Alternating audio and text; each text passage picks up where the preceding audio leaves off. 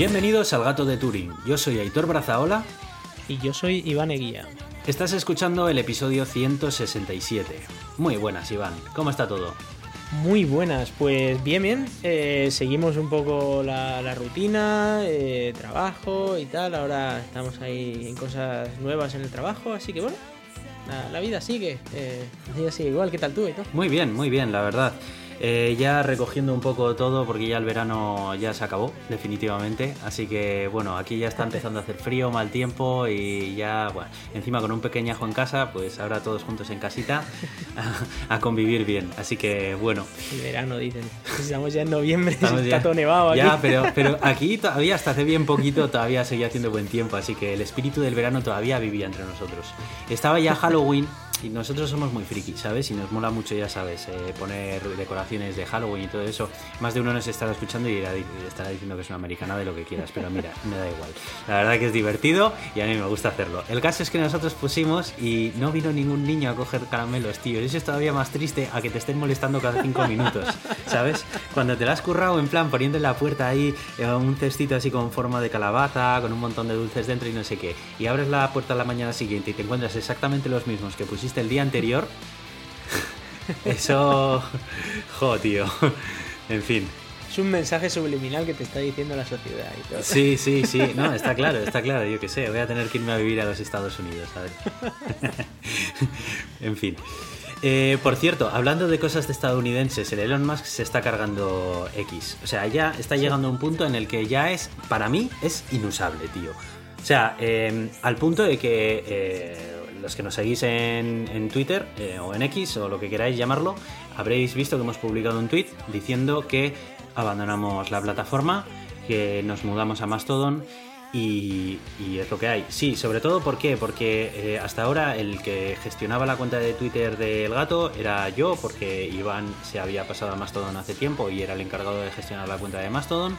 Y yo, mientras seguía en Twitter, iba a hacer el trabajo también de mantenerla. Y a ver, trabajo, de que tampoco es una cuenta en la que hagamos mucho trabajo en ella, pero por lo menos sí que procuramos responder a todos los mensajes que nos mandáis, ¿no? Y la verdad es que yo ya eh, me he aburrido de cada vez que abro Twitter, solamente veo tweets de Elon, eh, que bueno, pues unos pocos están guays, pero que cuando abres tu timeline todos los días y los cinco primeros tweets que ves son chaladuras de él, porque es que encima cada día son chaladuras más Em, que tienen menos gracia todavía, ¿sabes? Porque al principio los memes estaban guays, llega un momento en el que ya dices, bueno, a ver, eh, sigo a 300 cuentas, eh, me interesa saber qué dicen las otras 299, eh, ¿sabes? O sea, ya llega un punto entre que entre los tweets de Elon, los tweets de gente que no la sigo y que no me interesan, los tweets de gente que randomly aparecen en mi timeline por un error de Twitter que están probando no sé qué vaina que se le ha ocurrido esa mañana cuando se ha despertado y de repente me aparece un tweet de yo que sé, de una cosa que no tiene nada que ver con lo que me interesa. Y luego los otros tweets de publicidad que cada día son más porque cada día sacan un tier nuevo más caro todavía que el anterior, que lo que hace es ver menos publicidad que el tier anterior, haciendo que el tier anterior tenga más publicidad que el nuevo que presentan, ha llegado un momento en el que como no pagues 16 euros al mes, que por supuesto no voy a hacer, lo único que ves es publicidad, tweets de Elon y tweets de cosas que no tienen nada que ver con lo que te interesan. Y además tampoco me vale la solución de decir, ah, pues pásate a la pestaña de siguiendo, porque esa pestaña de siguiendo tiene los días contados y todos lo sabemos. ¿Sabes? O sea, el para ti se va a quedar tarde o temprano y va a desaparecer el siguiendo. Así que he llegado un momento en el que he dicho, mira, es que estoy perdiendo el tiempo, estoy leyendo tonterías que no me interesan y el, único interés que tengo yo, que es estar al día de los temas que me interesan, pues no, no lo cumple. Entonces, eh, ¿qué me aporta? No me está aportando absolutamente nada. ¿Y, ¿Y no te sirve cambiar el algoritmo por otro? Eh, ¿por, qué otro algoritmo? O sea... No sé, o sea, yo cuando me fui de Twitter, me acuerdo que Elon Musk decía que iba a publicar el algoritmo open source y que iba a poner varias opciones de algoritmo open source y tú elegías el algoritmo que, más te gustaba. que yo sepa, no hay diferencia, o sea, no puedes elegir ningún algoritmo, es el que es y ya está. Si, era lo único que era interesante de los cambios que estaba haciendo. Si quieres cambiar, entre comillas, el algoritmo, lo que tienes que hacer es comprar uno de los tiers que te ofrecen mensuales. Entonces ah, te lo cambiarán para que veas menos publicidad. Sí, sí, sí. Ya ¿Sabes? Pero me niego a pagar por una red social eh, teniendo en cuenta el montón de datos que, ellos obtienen y la pasta que deberían de obtener de los anunciantes, y si no obtienen la pasta suficiente es su problema, Em, porque, porque no, lo siento, pero, pero no. O sea, ya me planto, ¿sabes? Entonces me, he borrado ya directamente. Hice la prueba y dije, mira, voy a eh, mantenerla en el móvil, pero me la voy a quitar de la pantalla de inicio y voy a ver si durante una semana la he hecho en falta. Si la he hecho en falta, la vuelvo a poner en la pantalla de inicio y vuelvo. Pasó una semana y ni me acordé de ella. Entonces dije, mira, fuera. O sea, ya cuando pasas una semana sin utilizar algo así y te das cuenta de que no la has echado en falta, dices, es que realmente no me está aportando nada. Entonces, eh, como Mastodon tampoco eh, me da lo que, lo que yo necesito, me he dado cuenta de que al final lo que yo necesito no son redes sociales. Entonces, mm, la única red social que le sacaba algún partido era Twitter, y ya a Twitter no le saco ningún partido, pues mira, ni Twitter, ni Mastodon, ni vainas en vinagre, ¿sabes? Como... Entonces dije, nada, pues ya está. Entonces ya he aprovechado a hacer una limpieza, el perfil de Facebook lo he deshabilitado, no lo utilizaba, lo tenía todo súper cerrado, pero dije, mira, es que es que no entro a él. Y tampoco lo quiero borrar porque yo sé que Facebook en ciertas situaciones, eh, sobre todo cuando viajas a otro país y vas a pasar una temporada lo que sea, muchas veces es el único sitio que tienes para poder entrar en mercados de segunda mano y cosas así. Entonces no me lo he querido borrar, pero sí lo he desactivado. Si un día lo necesito, lo vuelvo a activar y a correr, ¿sabes?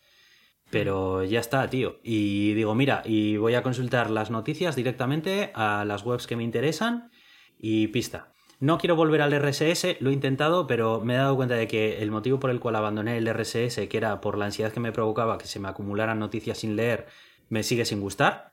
Entonces he dicho, mira, no tengo tiempo como para estar eh, limpiando las noticias del lector RSS eh, cada vez que se van acumulando, porque tengo que preocuparme ahora especialmente de otras cosas. Entonces, cuando tenga espacio de tiempo y ganas de leer noticias, pues entro en las webs que me gustan de noticias y las leo. Y cuando me aburra, pues la cierro el navegador y ya está. Y sigo con mi vida, ¿sabes? Y, y este retorno a lo originario, que alguno me estará escuchando y dirá, pues no estás inventando nada, eso ya existía en el 2010. Y dices, sí, pero es que te das cuenta de que en el 2010 nos, nos tomaron el pelo a todos, nos acostumbraron a unos hábitos de consumo de datos y de noticias de Internet que realmente no se corresponden con las necesidades, ¿no? Entonces, bueno, sin más.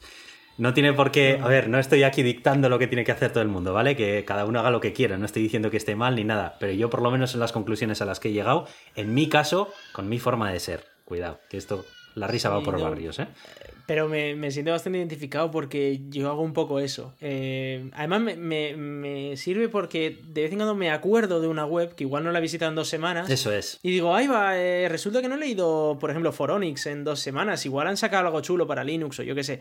Y me paso por allí, leo unas cuantas cosas. Además, o sea, voy a leerme lo que más me interesa porque no voy a perder mucho el hmm. tiempo en esto.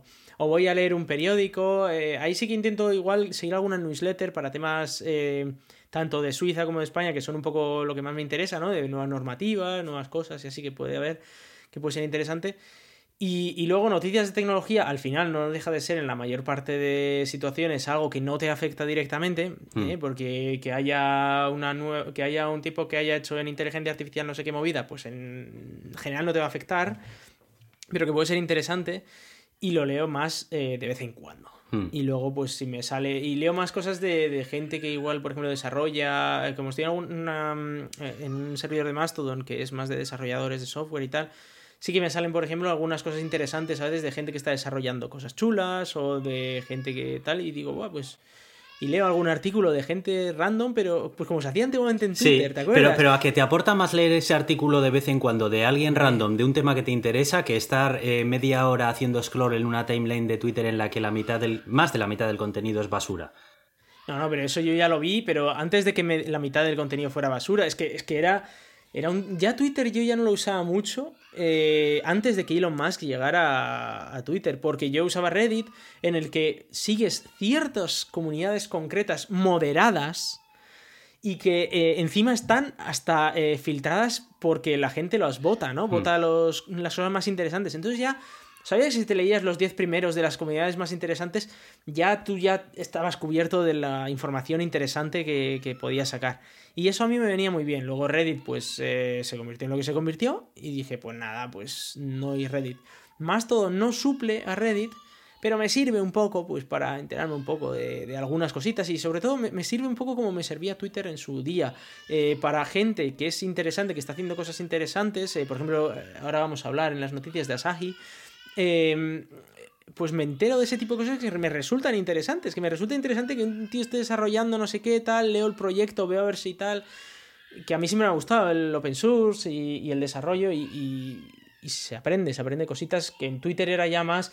Venga, a ver quién insulta a quién, a ver quién es, el nuevo. Es que a mí todo ese beef, de verdad, que es que me aportaba cero. O sea, es que me daba igual. O sea, yo entraba ahí a leer noticias y yo leer todas esas historias yo, es que estoy perdiendo el tiempo. Es y que, todo el drama, ¿sabes? Es que, ese drama, es que cada día se acaba el mundo, tío. Cada día se acaba el mundo, ¿eh? Es en plan de... Y ya llega un momento en el que cualquier noticia de tecnología tenías un ejército de gente que le, parecía mal y otro montón de ejército de gente que le parecía bien. Es en plan, es que me da igual. una pelea brutal. O sea, es que me da igual, gente. O sea, eh, Vamos, vamos, a, o sea, son cosas que no te afectan en tu día a día, como tú has dicho. O sea, léelas, disfrútalas si te mola la noticia, y si no, otra cosa, tío, no tienes otra cosa que hacer en tu día, ¿sabes? O sea, ¿de verdad te merece la pena aquí verter tu bilis para que otra se la coma, que venga detrás? O sea, y... Mm, no, de verdad, es que me sobra eso, tío. El cómo se ve que la propia sociedad está cambiando, ¿no? Eh, por culpa de, este tipo de cosas. A mí me da mucha pena eh, los debates que se están teniendo hoy en día porque no, no por el contenido del debate, que puede ser interesante,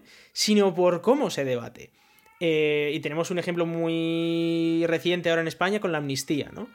Eh, de, unas personas que habían sido acusadas de delitos y tal, eh, bueno, a cuenta de la posible independencia de Cataluña y tal. El debate, o sea, el concepto del debate es si estás de acuerdo con, ese, con, esa amnistía, si no estás de acuerdo, ¿por qué estás de acuerdo? ¿Por qué no estás de acuerdo? ¿no? Ese es el, es el debate. Pero nadie está debatiendo en ese concepto. nadie está diciendo, a ver, ¿qué partes buenas tiene? ¿Qué partes malas tiene? ¿Por qué a uno le, parece mejor una cosa? ¿Por qué a otro le parece mejor otra cosa? Intentar entender todas las posibles... Porque tampoco, a ver, no sé. el debate está siendo, o bien va a haber una dictadura y se va a acabar la democracia, o, bien, eh, bueno, no, va a acabar una democracia, o sea, la, democracia se acaba seguro, tanto si es a favor de la amnistía o no, porque unos dicen que son los otros los que quieren acabar con la, con la democracia, ¿no? Ya. Y es, una, es un debate que es tan ridículo, ¿vale? de se va a ir a la mierda el país si hay amnistía y, los otros dicen, no, es que si no hay amnistía y, y, salen los otros elegidos, entonces se va a la mierda del país, ¿no? Entonces, digo, a ver, no, el país no se va a ir a la mierda tan rápido, al menos. No sé si de aquí a 10 años, ¿vale?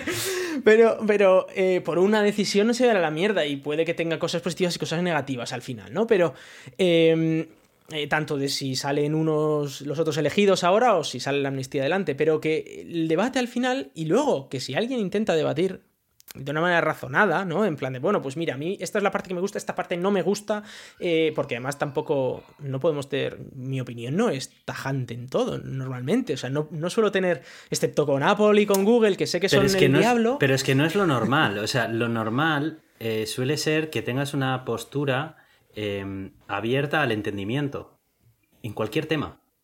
Pero esa era la, eso era lo normal hace 10 años. Hoy en día o estás totalmente a favor o totalmente en contra. Ese es el problema. Ese es el problema. O sea, mm, y claro, eso conduce al enfrentamiento, siempre. claro.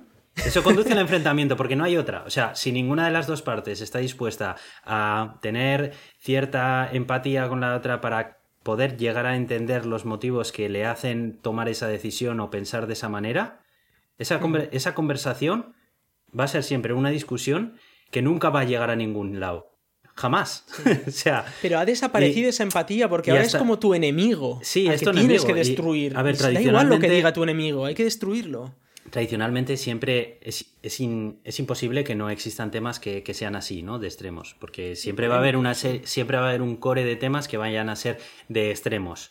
Pero eh, siempre se ha tendido a minimizar esa cantidad de temas que son así de extremos, ¿no? O sea, todo lo que hay de por medio, todos los temas de conversación que hay de por medio, no pueden ser todos así de tajantes, porque si no nos vamos a acabar matando, o sea, pero es que nos vamos a acabar matando incluso entre los que deciden comprar el yogur desnatado y el yogur con nata. dices, a ver, gente, de verdad, o sea, vamos a relajarnos, tío, que es un yogur, ¿vale? O sea, no podemos aplicar esta, ¿sabes? Este extremismo de esta forma de pensar absolutamente todos los temas de la actualidad, em, tanto de noticias generalistas como tecnológicas, porque, hmm. porque es, que, es que si no, tío, que, ¿a dónde nos lleva esto? Se ve, se ve un fenómeno muy curioso que a mí me llama la atención, es que cuando ocurre un evento, la gente al principio no sabe qué opinar, ¿no? Porque igual hay algo nuevo y tú no sabes muy bien qué opinar, ¿vale? Pero en el momento en el que uno de tus referentes ya opina algo, Ya. Ya está, ¡fum! Esa es la opinión correcta. Claro. Y en, en el otro lado ocurre lo mismo, pues la gente, siempre hay como unos momentos en los de, "Mm, ¿será esto bueno, malo? Y cuando ya ves que aquellos referentes opinan una cosa y los otros el otro, ya está, ya sabemos cómo nos tenemos que dividir y venga, muerte por ello. Claro, Y es que, y tienes razón en eso, porque yo una de las cosas que últimamente más me doy cuenta de que estoy haciendo es eh, decir no lo sé. Oye, y libera de una manera, debería de probarlo más gente, ¿sabes? Porque eh, yo creo que estamos, últimamente nos han acostumbrado a que siempre tenemos que tener una opinión formada sobre algo. Em, y te das cuenta de que realmente no puedes tener una opinión formada sobre algo, porque los días tienen 24 horas y generalmente tienes una serie de obligaciones y responsabilidades durante el día que te impiden eh, poder estar lo suficientemente informado como para formarte una opinión fundada sobre todo lo que te rodea. Entonces, Y que todo tiene muchos flecos Claro, al final. lo ¿eh? que O no sea, puedes hacer tampoco es, como has dicho tú, ¿no? El decir, bueno, yo tengo una serie de referentes que me facilitan la digestión de, ese de esa temática, entonces yo automáticamente puedo echar mano de eh, su forma de pensar y hacer la mía. Porque en realidad lo que estás es delegando tu manera de pensar a otra persona. Sí. Y en el momento en el que la mayor parte de estos referentes eh, hacen su negocio eh, a, eh, a costa de, de- de poner este tipo de, de posturas tan tajantes, porque al final necesitan eh, aumentar eh, visualizaciones en vídeos de YouTube, necesitan eh, ne- tener más presencia en redes sociales, etcétera, ellos necesitan que sus opiniones sean así de tajantes, porque viven de ello, ¿sabes? Entonces, ellos tienen una serie de intereses en tener esa serie de opiniones que no son los de la gente normal. Entonces, yo me he dado cuenta ya hace tiempo de, de ese tipo de cosas y entonces yo ya no tengo ningún problema, tío. Cuando alguien me pregunta, pues no tengo ni idea, ¿sabes? Oye, ¿y qué opinas de no sé qué? Y de... Últimamente está pasando mucho con el tema de Israel y de todo esto, ¿no? Pues yo no tengo ni idea, tío. O sea, sí, yo escucho cosas de vez en cuando, pero ni tengo el tiempo ni el interés como para estar siguiendo. No estoy diciendo que no sea un tema importante, que es que parece que, parece que en el momento en el que dices no lo sé, es como de, pero está muriendo gente. Digo, ya, ya, ya lo sé, pero discúlpame, yo no lo puedo resolver y es que también de mí dependen otras responsabilidades a las que tengo que atender, ¿sabes? O sea, no tengo una opinión de eso, porque no tengo conocimiento de ello como para verlo. Entonces, prefiero decirte que no lo sé.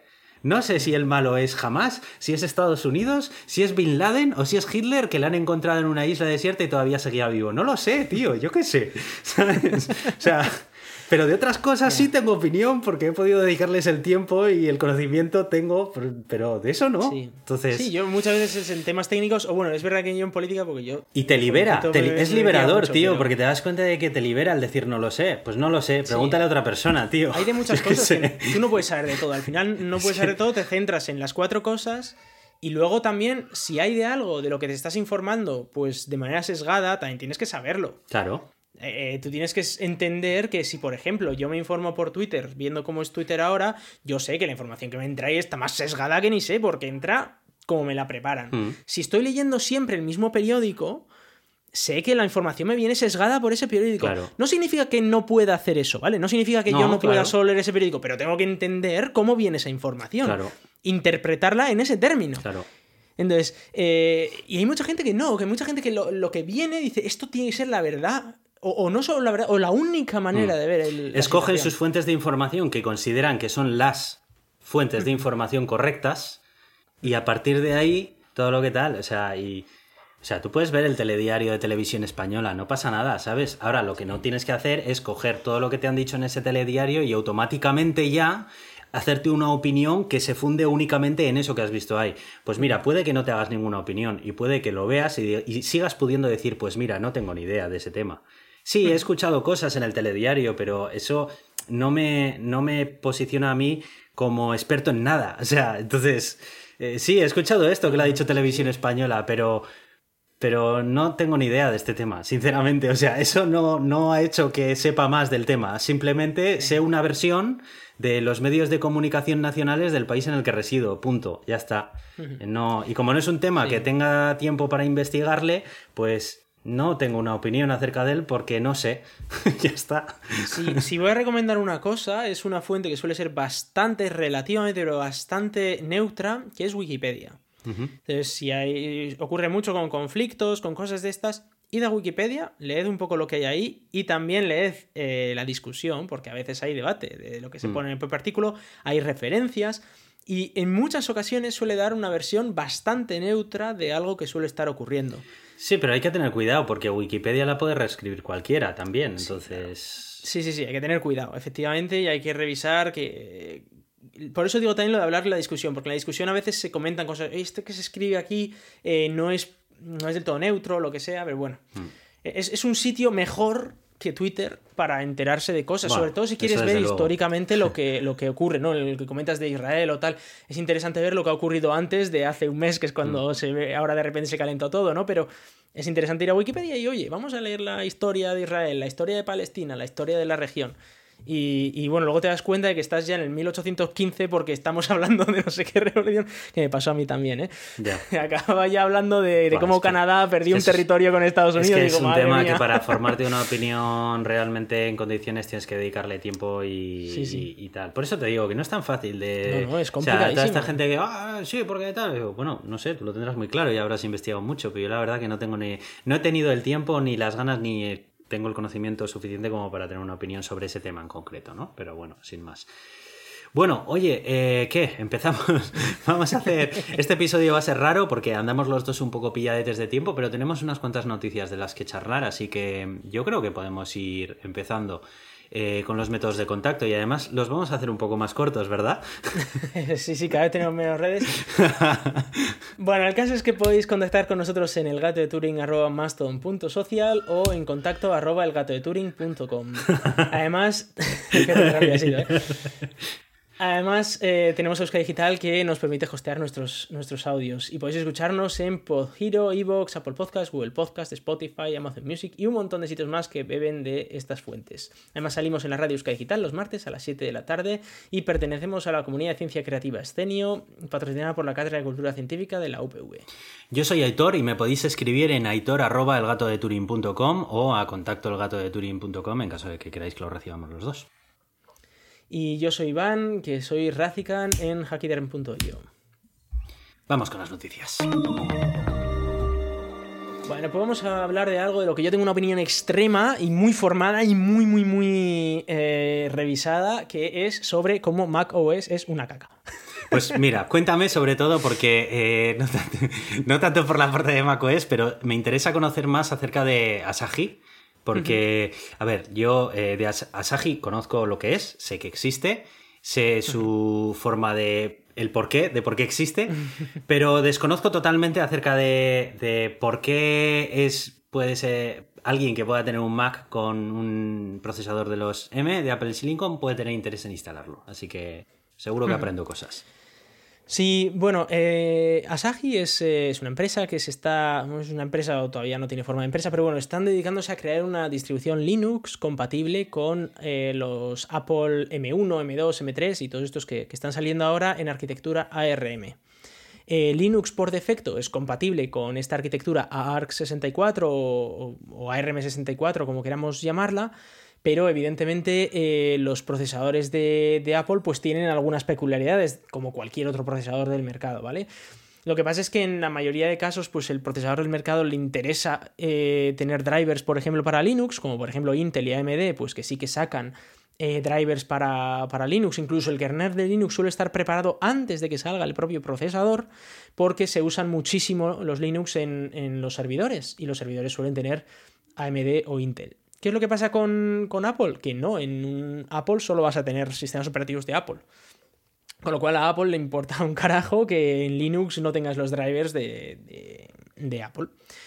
Entonces, eh, pues a cuenta de que hay mucha gente que se siente más cómoda con Linux que con Apple, pero le gusta el hardware de Apple, por ejemplo, hablando de, estos M1, M2, M3, es evidente que estos procesadores son muy energéticamente eficientes. Consigues tener un rendimiento muy, muy potente de la CPU incluso de, de la GPU, sin eh, gastar mucha energía eléctrica, lo cual te permite tener eh, muy, poco, muy, poca generación de calor, con lo cual, pues, por ejemplo, tienes eh, los ventiladores apagados en, el mayor, en la mayor parte del tiempo y también te dura mucho más la batería, ¿no? Entonces, eso, si lo puedes tener en una máquina que tú estés a gusto con el software, pues ya está guay. Entonces empezó con esa idea de decir, vamos, ¿por qué no vamos a usar Linux en una máquina que el hardware está guay, pero el Mac OS no nos gusta, por ejemplo? Hay por muchas razones que te puede no gustar macOS, ¿vale? Eh, en mi caso, por ejemplo, uno de los grandes choques que tuve con, con macOS cuando empecé a usarlo fue eh, la limitación para desarrollar software que fuera a ejecutarse en servidores normalitos en Linux, ¿vale? Porque la inmensa mayoría de servidores son Linux. Entonces, cada vez que yo quería em, desarrollar ese software, bueno, evidentemente tienes, em, tienes pipelines de CSD y todo esto, ¿no? Que te lo van a revisar el código, pero es muy útil, por ejemplo, montarte un Docker, eh, pues prepararte un container, levantar un Kubernetes local y probar cositas y, bueno, pues ese desarrollo y eh, tenerlo en una máquina que eh, parte del problema venía de que era una RM y que los servidores en los que estaba yo trabajando eran x86 x86-64, pero el, otro problema venía de que no tenía un kernel Linux. Entonces, por ejemplo, cosas como Docker, cosas como em, Kubernetes y cosas así, era un dolor de muelas hacerlo funcionar. Es verdad que ahora eh, Docker Desktop, por ejemplo, pues tiene... Eh, se monta su máquina virtual, entonces tienes una máquina virtual de Linux ejecutándote, ejecutándose en tu Mac para poder usar Docker, para poder usar Podman y este tipo de cosas, pero eh, no me convence porque al final estamos virtualizando un Linux, eh, incluso un Linux x86, estás virtualizándolo sobre una máquina M1, M2, que no es lo más eficiente, el rendimiento que vas a tener no es el, el ideal, ¿no? Y mm, y en, esos sentidos, por ejemplo, pues a mí me podría gustar tener un Linux, eh, un dual boot, por ejemplo, ¿no? Porque algo que me gusta mucho de macOS es que yo puedo sincronizar todos mis ficheros con la nube de una manera muy sencilla, eh, puedo hacer copiar, pegar desde el ordenador al móvil, puedo hacer cosas de esas que son muy guays, como si estuviera usando una plataforma unificada, que en Linux a día de hoy no es posible hacerlo a ese nivel, al menos, ¿no? Eh, con esa integración en el propio sistema operativo, aunque es verdad que se consiguen muchas cosas. Eh, entonces, por esa parte a mí me gusta macOS. Pero luego tiene limitaciones. Por ejemplo, yo no puedo montar un X4 en macOS, que me flipa que no, puedo montar un, disco de los míos en X4 o en Lux en macOS. Bueno, necesitas software de terceros. Sí, necesitas software de terceros. Por poder hacerlo puedes, pero necesitas software de terceros y además creo que el que existe, creo que se llama MacFuse. No sé si existe para Apple Silicon porque hace tiempo que no utilizo eso, pero es de pago, es, es de pago efectivamente, es comercial, es software comercial. Era, era un dolor de muelas. Y luego que algo que me ocurre, eh, que no me ocurre con, con Linux, por ejemplo, que yo voy a buscar una herramienta y es evidente cuál es la herramienta que debo usar, ¿vale? Quiero particionar un disco, pues tengo que usar Parted, es evidente. Eh, que quiero, eh, bueno, lo que se me ocurra, quiero usar eh, una suite ofimática, es LibreOffice, ¿vale? En cambio, en Mac, aparte de lo que viene, evidentemente, con, con Mac OS y todo lo que trae Apple de software, en el momento en el que digo, por ejemplo, eso que estábamos hablando antes, eh, quiero montar X4 en, mi sistema y busco, a ver, en internet, X4, eh, macOS o en la tienda de aplicaciones de, Apple. Y me salen como 8 o 9, cada una con diferentes precios. Eh, no me queda claro cuál es la mejor. todo con, cosas como muy. ya, que no, te, dan confianza no me da ninguna confianza. Yo, por ejemplo, eh, en Linux yo sé que no va a ser una cosa muy flashy, muy rimbombante, muy, ah, mira cuántas cosas brillantes y cuántas cosas, pero va, va a funcionar. Y sé que lo llevan quizás trabajando en mucha gente. quizás eso también es cuestión de costumbres. Eh, si si estás acostumbrado al final a ya te suena una serie de, de, proyectos que te dan lo que tú necesitas dentro del mundo Linux y vas ya directamente a tiro hecho.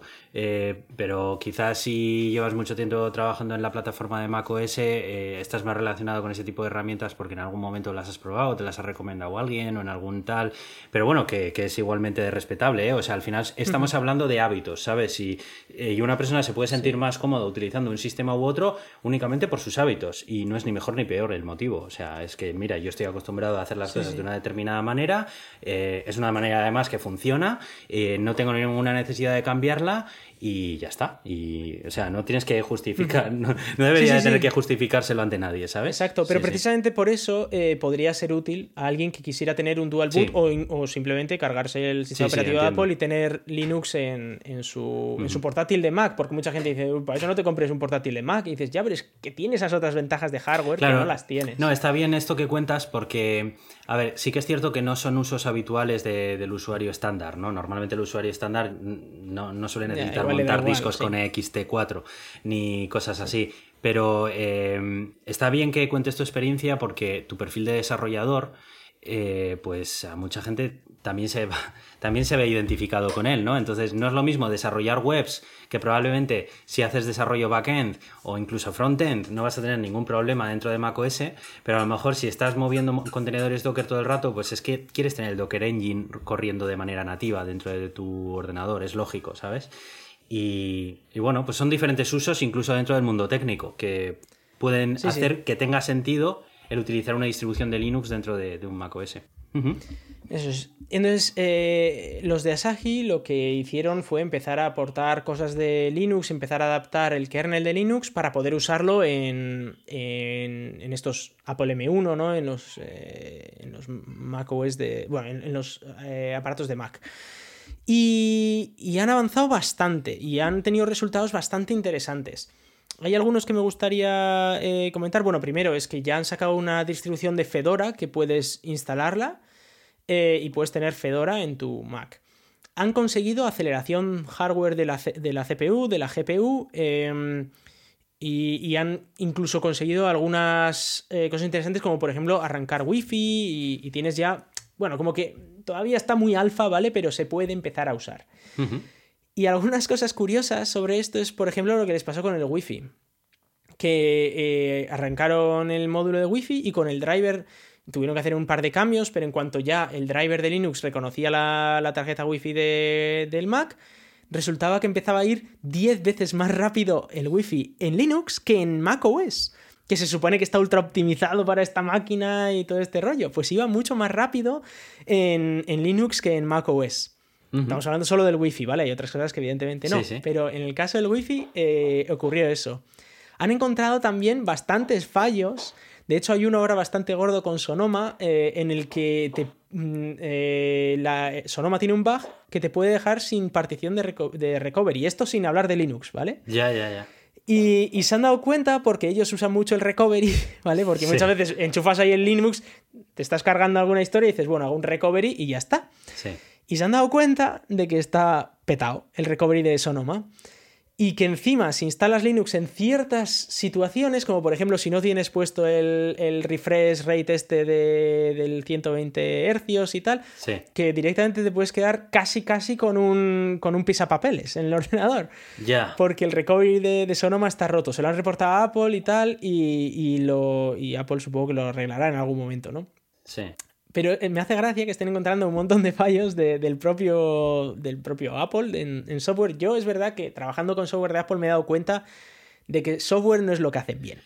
No, a ver, eh, yo creo que el marco general del sistema operativo es bastante estable y funciona bastante bien, pero en cuanto te metes a las aplicaciones de uso de consumo, por decirlo de algún modo, eh, se ve que no le ponen tanto esfuerzo. O sea, sí que tienen un core de apps que funcionan, son bastante rock solid. Por ejemplo, eh, el cliente de correo electrónico Mail, o sea, es un, es un cliente de correo electrónico que no hará cosas muy chulas ni avanzadas ni nada de eso, porque es bastante sencillo en cuanto a funciones, pero es muy sólido, porque es que llevan sin variar, o sea, lleva siendo unas evoluciones muy pequeñitas versión a versión durante muchísimos años, pero es prácticamente el mismo que ha ido evolucionando, ¿no? Pero luego tienes otras aplicaciones quizás que están mucho, mucho más verdes, eh, no sé, como la propia mensajes o eh, algunas veces también eh, pages, numbers y demás, se ve que todavía son un poco baby apps, por decirlo de algún modo, ¿no? O sea, aplicaciones que, que sí, las tienen ahí porque dan respuesta a una serie de necesidades de usuarios eh, básicos tirando un poco para medios y tal, que les vale con lo que viene de stock, pero que tampoco es el core de, del esfuerzo que hacen en el sistema. O sea... Sí, pero fíjate que yo donde más... Porque, bueno, puede ser que no tengan mucha funcionalidad esas aplicaciones, pero yo lo que más me ha dolido son los bugs del sistema. Cosas como, por ejemplo, a mí se me ha quedado pillado el sistema varias veces, o se me cierra, se me cae una aplicación, o cosas así que yo en Linux eso llevaba sin verlo como cinco años ya. Que, cosas que decía, yo qué sé, eh, el navegador Safari, que igual se te queda pillada una tab, o, el fondo del address bar que se te queda negro y no, no puedes ver el, esto. Eh, o, cosas como que tengo. Bueno, el Force Quit ya me lo he aprendido porque he tenido que hacer. no, viene muy cargarme. Claro, pero. Eso es de usuario de Mac de primera, ¿eh? el Force Claro, pero yo no había usado un Force Quit en Linux en cinco años. Entonces, como, como, que todas estas cosas es como, pero si esto, sí, esto me acuerdo en la época de X11 me cuando pasa se tanto, de todas maneras, ¿eh? Yo he de decir que la experiencia que estoy teniendo con, con mis Mac no o sea, quizás de vez en cuando que se me haya petado alguna de estas aplicaciones que estás mencionando, pues sí, puede ser, pero tampoco me ha ocurrido tanto como para, no sé. Pero bueno, que son usos y usos, sin más, ¿eh? Que, sí, a ver, o sea, a mí me ocurre una vez al mes o dos veces al mes me ocurre, ¿vale? Y yo lo uso, uso bastante el Mac, pero... También te digo que, que, luego durante el trabajo estoy utilizando en Windows, que es mucho peor, entonces... Ah, sí, sí, sí, sí, yo también uso Windows en el trabajo y ahí sí que ya no aguanto. O sea, que me pete Safari una vez al mes se puede vivir con ello. Sí, sí. o sea, para que te hagas una idea, en el trabajo tengo que usar eh, tres navegadores diferentes según la, web en la que tengo que acceder, porque si no, sé no funciona. Pero bueno, eso es Windows y ya sabemos cómo va. Pero bueno, que estando acostumbrado a algo que va muy fino, pues, pues me llama la atención. Y le estoy siguiendo, eh, os dejaremos el enlace de, un artículo que sacan los de Asahi, eh, por si alguno quiere probarlo. Eh, yo estoy esperando un poquito, pero no descarto que a lo largo del año que viene ya lo, le meteré un poco ahí el diente y probaré a ver cómo, cómo funciona. Oye, pues nos cuentas a ver qué tal te va la experiencia, la verdad. A ver si no me he olvidado ya de Linux, que hace bastante que, bueno, aparte de la, command line, que siempre en terminal sí que funciona en el trabajo y todo, pero la interfaz de usuario la tengo un poco descontrolada. bueno, no sé, ¿qué interfaz de usuario utiliza Saji? Eh, usa Fedora, con lo cual tiene GNOME, GNOME ah, Shell. bueno, pues entonces... Esa es la que, yo, la que yo usaba Tú antes. trabajabas en esa, por eso. Sí, sí. Pero es verdad que alguna vez que, he arrancado un, Linux con GNOME Shell, eh, estoy acostumbrado más ahora a los atajos de teclado y tal del Mac y, me pierdo un poco otra vez. Ya, bueno, eso se tarda que es, el reflejo... es, como andar, es como andar en bicicleta. Sí, sí, pero lo, que hace el reflejo muscular, ¿eh? eh que es, que es brutal. en cuanto te acostumbras a hacerlo de una manera, ya luego ya te pierdes. Es verdad eso. Es, es, la leche. Bueno, vamos a seguir con el siguiente tema y eh, quería hablaros un poco de, de coches, Fíjate que nosotros no somos muy de coches, pero. Eh, bueno, en este podcast se ha hablado mucho de coches, ¿eh? Sí, sobre todo de coches eléctricos. Eh, y de Volkswagen. De, Volkswagen, sí, sí. Bueno, pero, hoy no quiero hablar de cosas malas. no te voy a tirar de la lengua, ¿no? No, eh, pero te has enterado que ahora están comprando, o sea, no, les da para fabricar motores de lo que están vendiendo y eso que están vendiendo como una cuarta parte de lo que pensaban que iban a vender. Bueno, un desastre absoluto. Solo están vendiendo los, o sea, están usando los motores para los, para los coches más caros, para que ya que están, pues sacan el mayor beneficio posible, claro. Normal. Eh, pero si quieres un coche barato de Volkswagen, espera meses. Eh, pero no, vamos a hablar de Renault porque ha presentado oficialmente una nueva división que se llama Ampere eh, pues estos tienen ahí una cosa con los nombres, ¿eh? y, va sobre coches eléctricos y software. Han, unificado, digamos, el software con los coches eléctricos, eh, supongo que por el miedo de que les pase lo mismo que a Volkswagen. y, van a, y van a crear, bueno, han creado ya, está presentada esta división exclusivamente de coches eléctricos y software en la que su idea es focalizarse completamente en desarrollar coches eléctricos en Europa, de hecho los quieren desarrollar en Francia, porque Renault es francesa, y, eh, y quieren desde el primer momento dedicarse a reducir costes en eléctricos para sacar eléctricos para la gran masa de la población. Su idea es reducir los costes un 40% para 2027, que eso tampoco está tan lejos, ¿vale? Estamos hablando de aquí a cuatro años, y, y aunque ya Renault ya tiene algunos coches interesantes, y va a sacar más. Parece ser que este, esta apuesta es bastante fuerte en cuanto a los coches eléctricos. Quieren llegar a estar eh, vendiendo un millón de coches eléctricos en 2031, que es casi casi los números de Tesla, ¿vale? Y dices, bueno, que en Renault, y esto tendría que vender como 10 veces más, porque no, no son coches de lujo, pero bueno.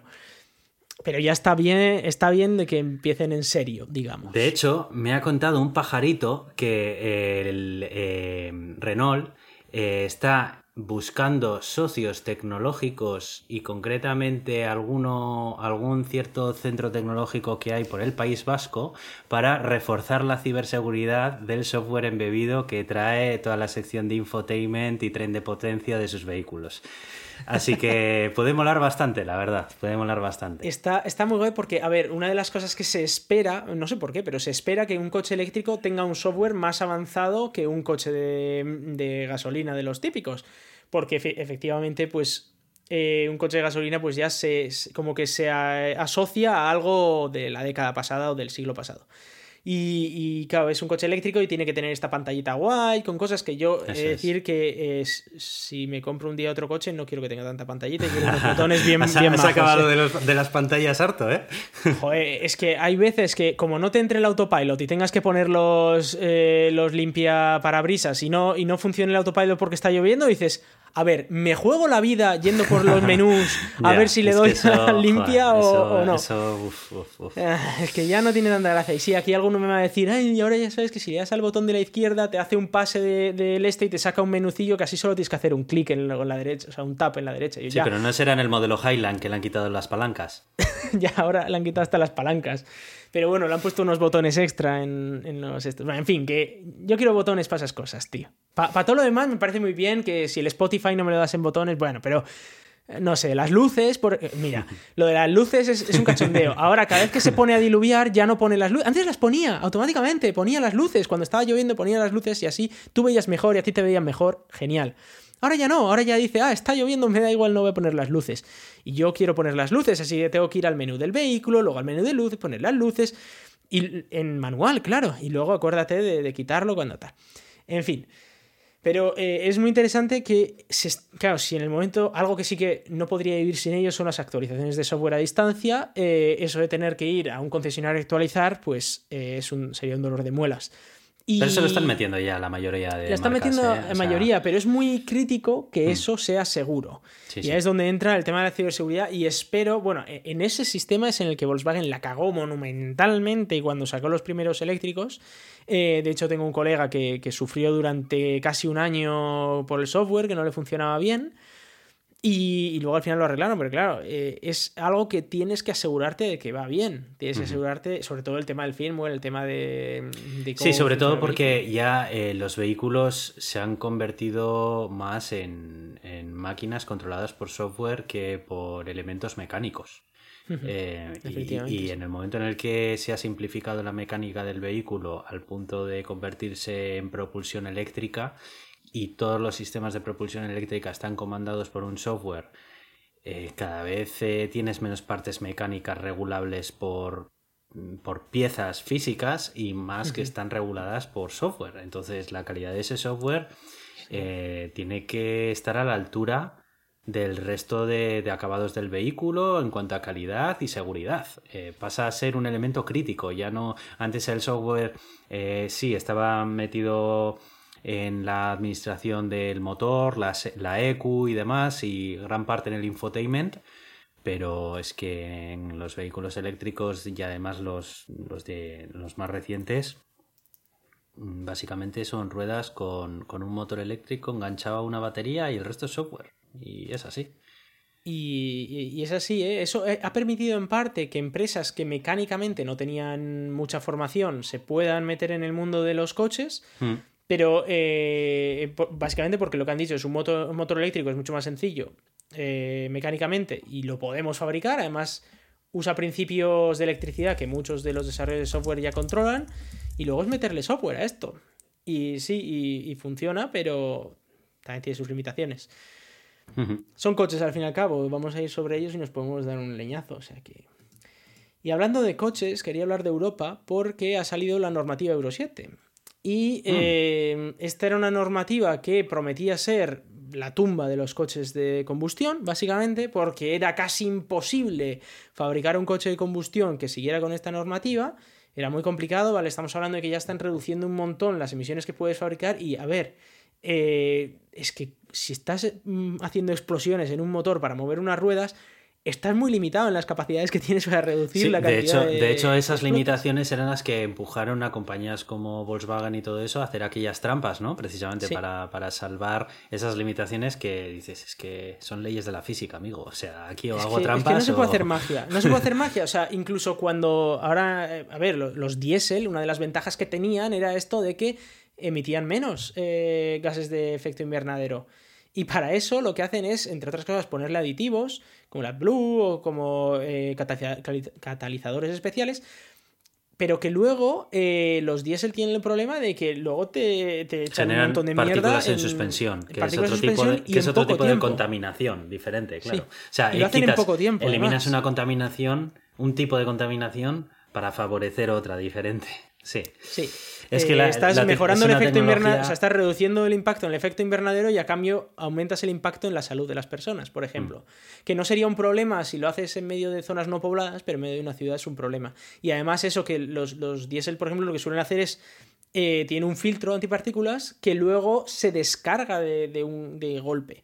Eh, lo cual hace que salga muchísima contaminación de repente. Pero usan esa técnica porque cuando tú haces el test de emisiones, en la duración del test no se descarga. Se descarga no sé cada cuánto, cada 20.000 o 30.000, no sé cuántos kilómetros es, pero muchísimos kilómetros. Sí, sí, eso es. Entra en un ciclo en el que eh, quema lo que va acumulando y, y, bueno, expulsa de alguna manera limpia un poco el, el filtro. Sí. Bueno, no, no tan limpia.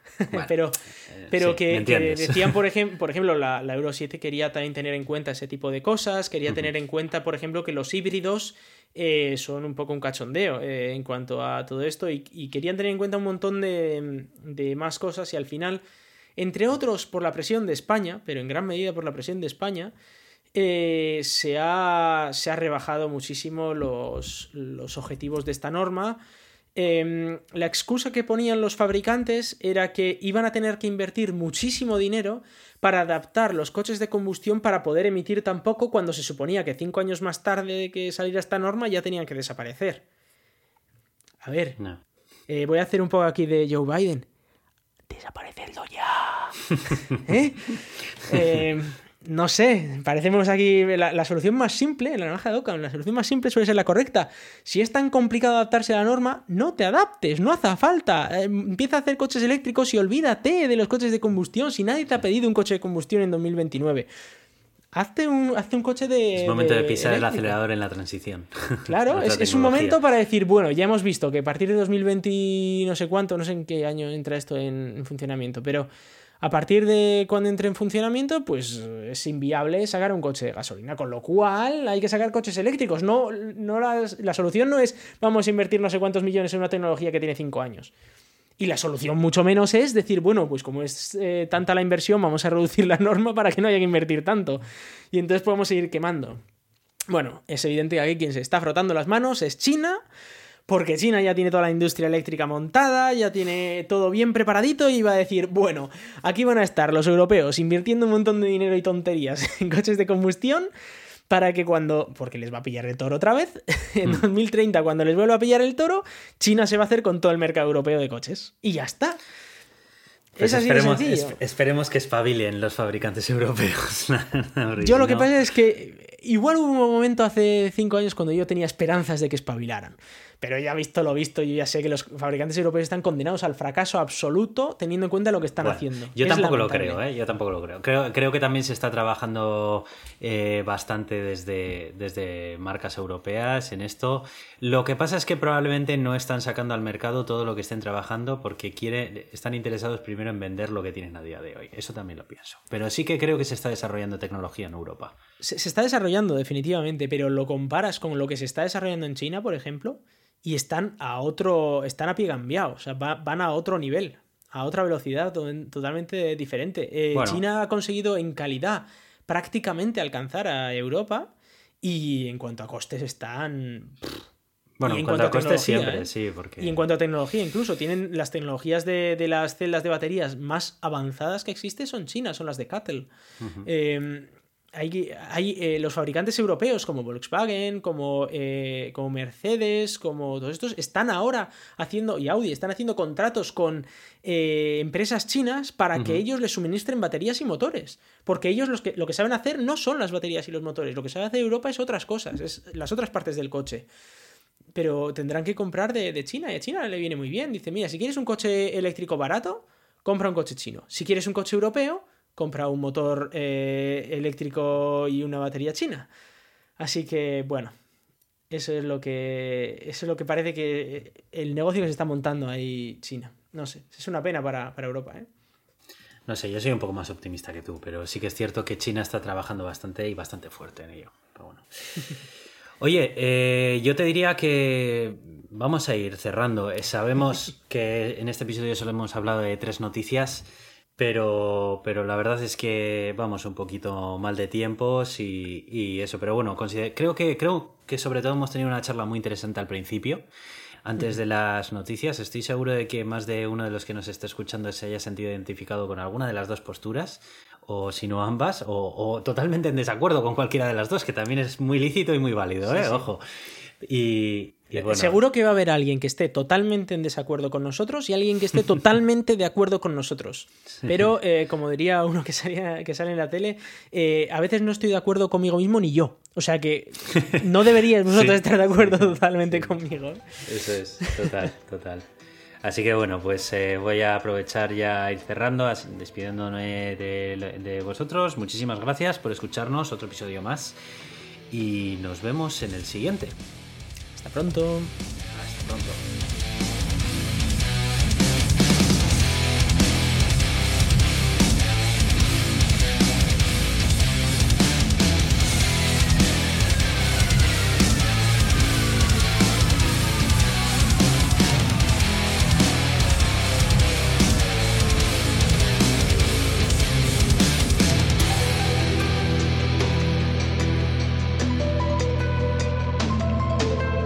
Feel like I'm running, getting nowhere. Can't stop staring.